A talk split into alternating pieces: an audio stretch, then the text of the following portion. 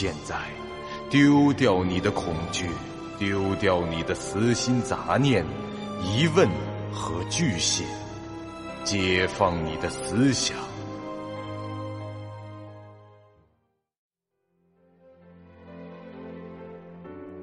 您现在收听到的是由喜马拉雅 FM 出品。巨五八瓦塔播讲的长篇恐怖网络游戏有声小说《惊悚乐园》，作者三天两觉。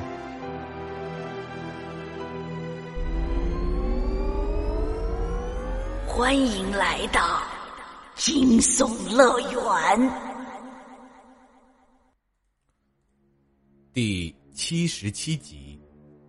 他们之所以会如此忌谈初次相遇的吞天鬼角，有很大的原因是由于另一个人，就是玩家战斗力排行榜的第二名师婆。作为诸神四大天王中的最强者，他使用着代表毁灭之神的游戏 ID，身兼诸神社团团长之职。以一 v 一的实力而言，资师奴大梵天。和焰魔没有一个人能赢过他，一局也没有。当诸神的成员们初次看到商城中的排行榜时，他们彻底震惊了。一个在等级排行上看不到名字的家伙，居然能在战斗力的榜单上排在他们团长的前面。说这小子开挂或是有特异功能，他们都信。小鬼，听你的意思是，只要你动了，你的队友就连出手的必要都没有了吗？资师奴问道：“其实，如果不是无惧大叔拉低了队伍的平均战斗力，或许我不动也能赢呢。”鬼脚在这现实中是个挺好相处、也挺懂礼貌的少年，但一旦进入游戏中，他就会变成有些神经质。我擦嘞！你他妈说什么呢？勇者无惧就差气得跳起来了。他早就看着吞天鬼角这小子不爽了。内测那次，他因为等级已经练满，便有了自由游戏的时间，排了一回三至六人随机混战。进去一看，遇上的三人全都是工作室的自己人，其中有俩还是和自己同组的跟班。随即这心中大定，计划着大伙心照不宣的互相刷刷专精等级，最后再让他赢了便是。谁料鬼脚这小鬼竟然嘲讽一般的宣称要一打三，让他们一块儿上。当时鬼脚只有十五级，气焰就这么嚣张，几位前辈岂有不教训一下的道理？于是就发生了一场惨剧。当然，这不爽归不爽，也就一会儿的情绪。勇者无惧也不至于因为一局游戏而记仇，就是觉得这熊孩子有点闹心罢了。没料到公测当晚。在分配工作的时候，他还真就和吞天鬼角梦金蝉分到了一起。任务是去打三 v 三的杀戮游戏，练一晚上专精。此刻被鬼角赤裸裸的数落，还在诸神这最大竞争对手的面前，就是佛也得生出三分火气来。好了，不要生气了，小孩子说话就是这样的了。梦金蝉劝道，他说话慢条斯理。脸上的表情像是在发白日梦的老年人，这表现和他战斗时的巧快灵风格是完全迥同。你别看我现在这样，我年轻的时候也跟他一样。他拿出酒杯，咕噜咕噜的喝上两口，随后还打了一个饱嗝。当初我也是相当乱来的。喂，什么叫现在这样？你现在这是咋样了？还有，你比他大几岁而已，现在就是你年轻的时候吧。行了，反正我现在都站起来了，快些解决战斗吧。明天我去申请一下，以后无论什么模式，全都单排算了。和我一起排，你们会很辛苦的。鬼脚扭着自己手指的骨节朝前走去。大梵天见对方只身上前，报以一声冷笑。喂，小鬼，你该不会是天真的认为凭一人就能把我们三个人解决掉吧？有意思，就算是团长也不可能做出这种事。你怎么看，焰魔？哼，找死！可此时鬼脚脸上的表情却是一种轻松到近似慵散的神色。所以你们怎么想？别浪费时间了，一起上吧。鬼脚连武器都没有，伸出一只手，做了个请的动作，手朝着自己的方向翻了翻。所谓的现实，可能只是一种我们所无法掌控的、由他人所描绘的虚幻。风不绝等级十五，请选择您要加入的游戏模式。您选择的是单人生存模式。噩梦，请确认。已确认。剧本生成中。载入开始，请稍等。欢迎来到惊悚乐园。耳中传出了一名年轻女子的说话声。因为之前的一 v 一模式并未消耗太多的时间，小探他们的团队生存剧本显然还没结束，所以这风不绝就又排了一个十五级才开启的新模式，即噩梦难度的单人生存模式。载入已完成，当前您正在进行的是单人生存模式噩梦。本模式提供剧本简介，并有几率出现支线。隐藏任务及特殊世界观，剧本通关奖励随机抽取两张拼图牌。即将播放剧本简介，播放完成后，游戏将即刻开始。风不觉的眼前出现了一条很普通的街道，街两边的民宅的外墙天空阴霾，一眼望去看不到什么高楼，较高的建筑也就是六七层的样子。看起来这应该是一个小镇。值得一提的是，这个开场 CJ 的画面完全是黑白的，系统语音随之响起。这是一个平常的傍晚，你正走在回家的路上。你所居住的小镇不久前遭遇了台风的侵袭，你原先的住址受灾较为严重。附近的民房几乎全部倒塌了。虽然你平安无事的生还，但必须另找住处。你被暂时安置在了小镇一处闲置的空屋中，那是一间位于三丁目的废旧长屋。传说那里时常有鬼魂出没，所以无人敢靠近。但台风后。你和另外两家受灾的住户都被迫搬了进去，比邻而居。剧本的简介到此便结束，风不绝已可以自由行动。几乎在同一秒，他就听到了主线任务已触发的系统提示语音。打开游戏菜单，任务栏显示着主线任务的内容。这条任务还真是简单到了极点，就两个字：回家。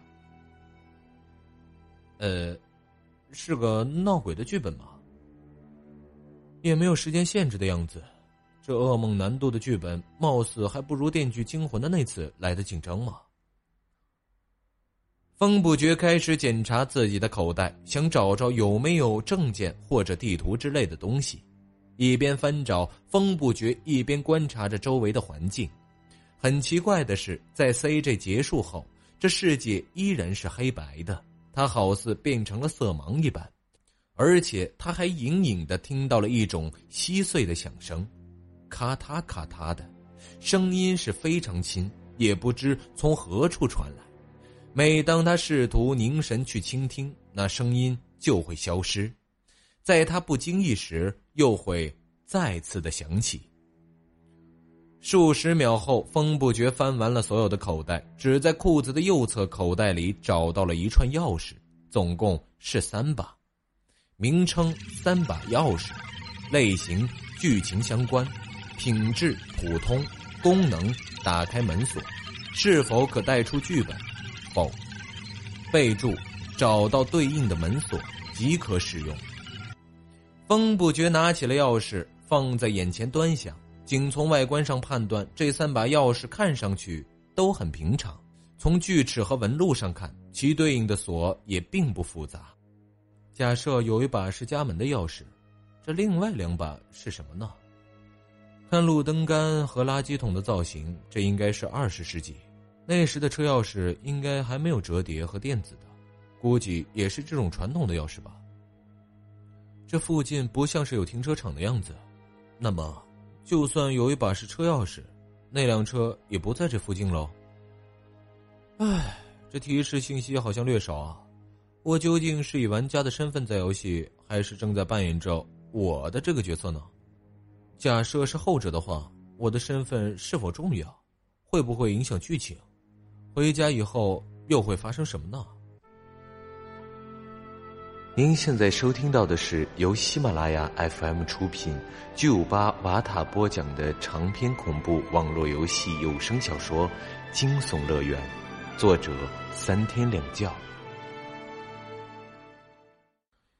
以现阶段的条件来讲，这些问题显然是解不开的。风不觉决定还是先跟着主线的任务走，毕竟这是噩梦的难度。表面上看似平静，说不定走错一步。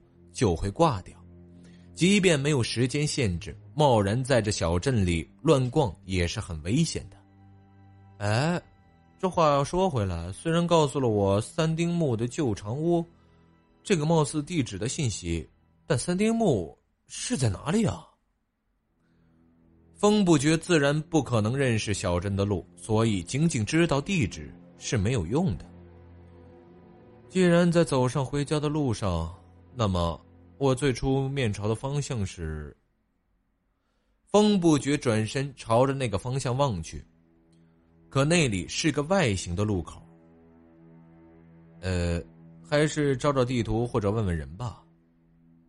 念及此处正好有个行人慢慢的走来，是个女人，留着黑色的长发，穿着风衣长裤，脖子上裹着条围巾，还戴着口罩，遮住了下半张脸。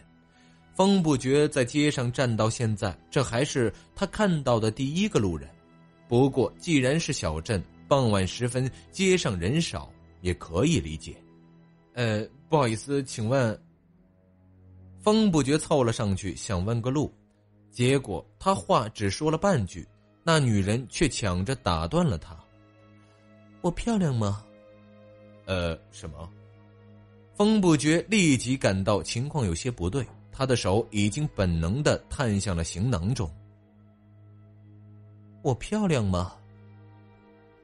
那女人把脸转了过来，又问了一遍。不过她的半张脸被口罩和围巾遮住，根本没露出来。漂亮。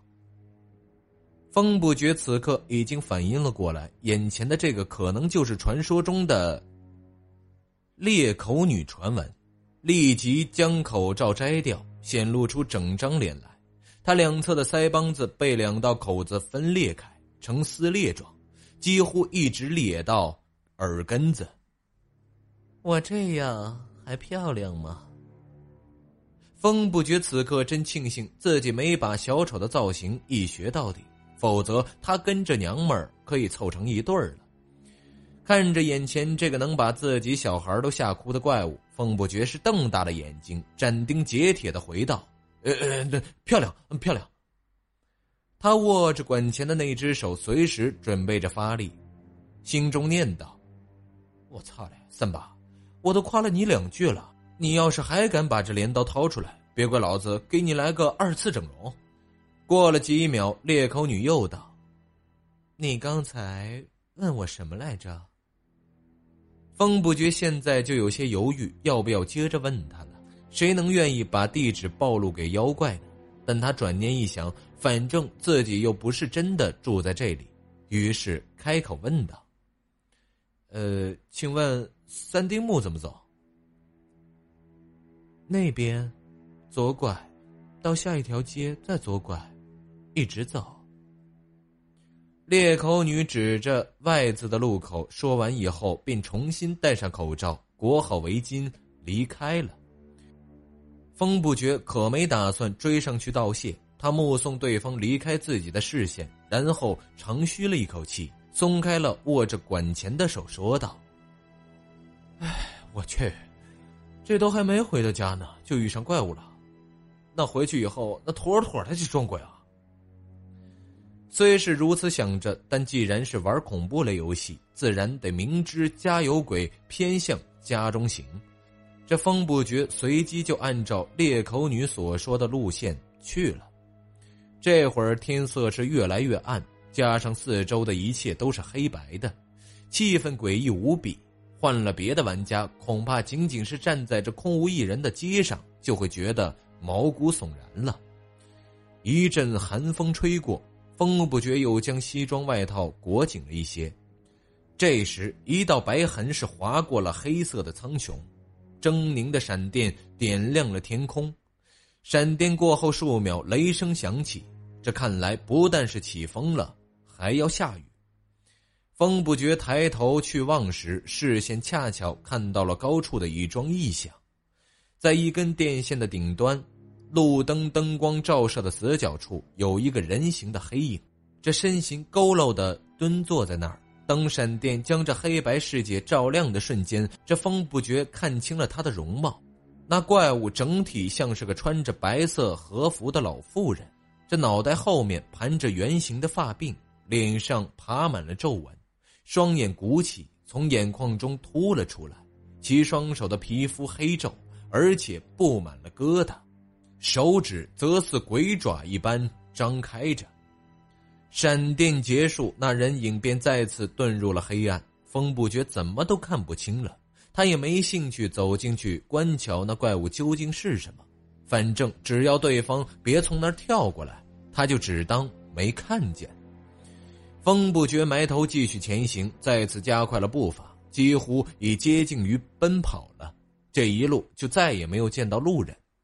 一直行到了一块三丁目的路牌下，他这才止步。雨也正在这个时候落了下来，阵雨是倾盆而下，浇到了风不觉的身上。他迅速找到了目的地，从街上望去，一处院落上可看到一排三间连在一起的简陋长屋，这想必就是那儿了。风不觉赶紧奔到那屋檐下，将额前的湿发朝后一捋。然后拿出了钥匙。根据剧本简介推断，这一排长屋只住了三户人家，他还有两个邻居。风不觉也不知道自己住的是哪扇门里，只好逐一试一试。也不知是不是运气好，在第一扇门前，他试第一把钥匙时就直接成功了。推开木质的房门，这屋里是漆黑一片，还散发着一股潮湿木料特有的气味。风不觉伸手在门边摸索了一下，找到了电灯开关，拨动了以后，这屋里的灯就亮了。家徒四壁啊！这是。风不觉走进了屋中，这长屋的确很破旧，砖木结构的建造，屋里的梁柱都是木头的，四面墙壁上布满了许多的裂纹，一些地方有被水泥填上的痕迹，看着像最近刚刚弄的。屋里只有一扇窗户，大约是宽一米，还有栏杆式的那种，并非玻璃窗。窗栅栏上方有一根简陋的横木，窗帘就挂在这上面。假如现在风向是从窗那边朝屋里刮，这雨水肯定能从这木栅栏里直接飙进来了。屋里面分为两间，中间隔着一个门框，没有门板。进屋后的这间姑且算是客厅吧。这大概只有十平米的样子，地板是木质的，靠墙处还放着个高度极凶的橱柜，房间正中摆着张圆形的矮桌，旁边有三个榻榻米。天花板比较低矮，当中的一根电线吊着灯泡，此刻正发着光。风不觉走到旁边的一间房前，探头进去查看，那间比客厅更狭窄，地上横放着一张床垫。已占据了一半的空间，门框边还放着个衣柜。这间里屋连灯都没有，也就是说，住在这儿的人要上床睡觉时，就得来到这外面这间客厅，先关上灯，然后再摸着黑走到里屋的床垫上躺下。当然了，这屋里的确没什么家具，理论上来说是摸黑走也不怕撞上什么东西。我操嘞，这他妈也太嚣张了吧！只有电没有水啊！厕所都是公共的。风不觉关上了大门，自言自语道：“他在屋外的时候便已注意到了，在这一排长屋外的院落中，有一个类似电话亭的轮廓，估计那是个简易厕所。当前任务完成，主线任务已更新。”